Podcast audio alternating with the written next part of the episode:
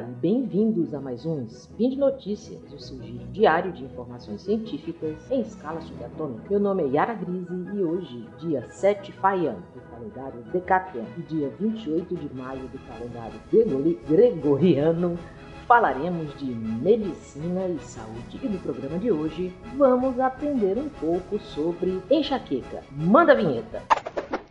Speed Notícias. O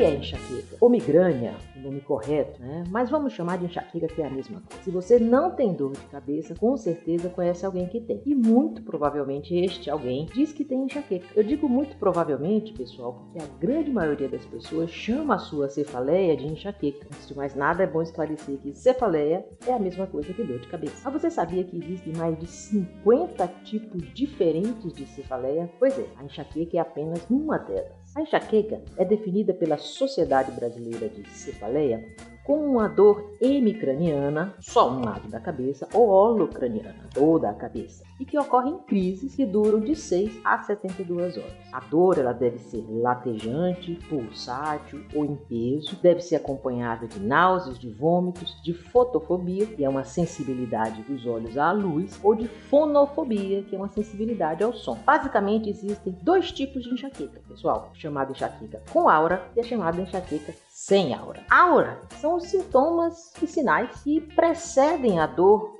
mais ou menos por até 30 minutos antes. Tá? Pode ser uma aura visual, paciente vê umas luzes brilhantes como se fossem vagalumes, ou então tem falhas na visão, nós chamamos isso de escotomas visuais, e são as auras mais comuns, o tipo de auras mais comuns.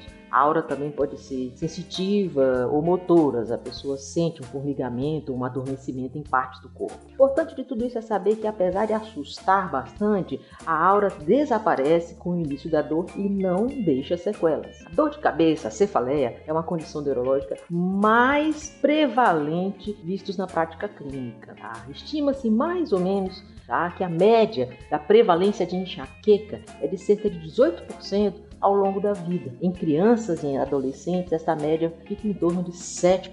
A enxaqueca é mais comum em mulheres do que em homens, numa relação aproximada de 3 mulheres para cada homem apresenta enxaqueca. Nós não vamos entrar em detalhes sobre as bases bioquímicas e fisiopatológicas da enxaqueca, deste espinho, ok? Apenas vamos falar que a enxaqueca é considerada uma cefaleia de origem vascular, daí o caráter pulsátil ou latejante que a dor tem.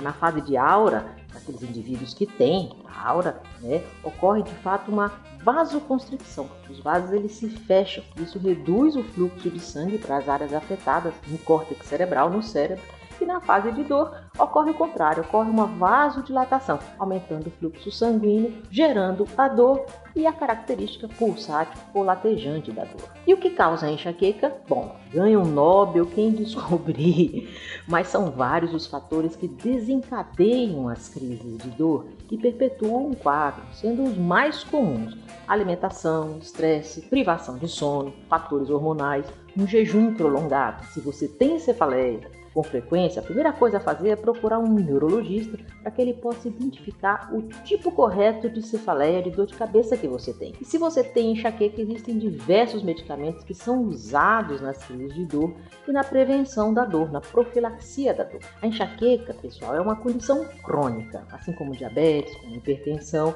A diferença é que é possível controlar a frequência da dor e, em alguns casos, até interromper o tratamento. Tem pessoas que conseguem tratar e não repetir a dor ela pode até desaparecer depois de um determinado tempo. Bom, aqui eu selecionei para vocês algumas dicas não medicamentosas para você que tem enxaqueca ou que conhece alguém que tem enxaqueca, agora que você conhece, sabe mais ou menos quais são as características da dor de cabeça que nós podemos chamar de enxaqueca. Primeira coisa, entenda a sua dor, tá? Faça um diário de dor para saber a frequência da sua dor de cabeça. Anote todos os dias quando você tem dor, as características da sua dor, se você teve náusea, se você teve vômitos, se você teve fotofobia, que horário essa dor começou, quanto tempo ela durou, se ela foi forte, se ela foi fraca, se ela foi mais ou menos. Você chegar a isso com o seu médico, ele vai adorar. Procure identificar quais os fatores que desencadeiam as suas crises de dor. Se é o fator emocional, se é a alimentação, se é o sono. A atividade física reduz significantemente a frequência das crises. Tá? Durma bem.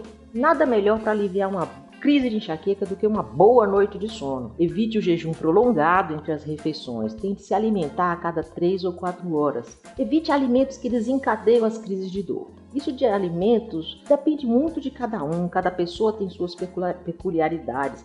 Mas os alimentos mais comuns são chocolate, bem clássico, né?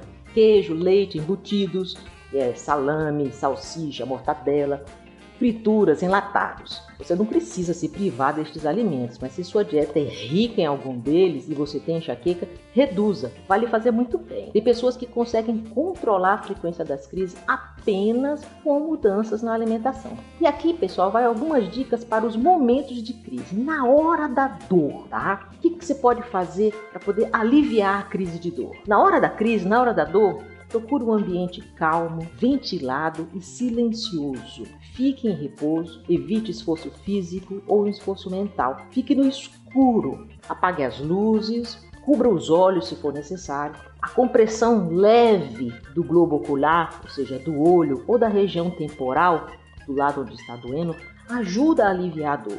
Agora, uma compressão leve, viu, pessoal? Não é para apertar muito forte o olho, não. Apenas para você perceber sentir o alívio da dor, tá? Uma dica bem legal é você fazer compressa de água gelada, tá? A enxaqueca ela não gosta de calor.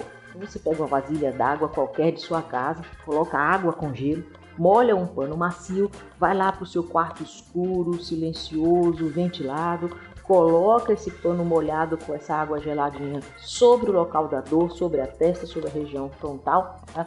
Isso, isso alivia muito a abreviar a crise de dor. Bom, pessoal, é isso aí. Coloquem lá nos comentários se vocês gostaram desse novo tipo de spin, se vocês acharam legal, se vocês acham que eu preciso que seria interessante eu me aprofundar um pouco mais sobre o assunto e também faça sugestões de assuntos, sugiram assuntos para mim que eu faço um resumão para vocês aqui. E por hoje é só. Lembro que todos os links comentados estão no post e deixe lá também o seu comentário, elogio, crítica, declaração de amor. Lembro ainda que este podcast só é possível acontecer por conta do seu apoio no patronato do SciCast, tanto no Patreon quanto no Padrim. Ah, e agora também no PicPay. Um grande abraço beijocas na bochecha e até amanhã.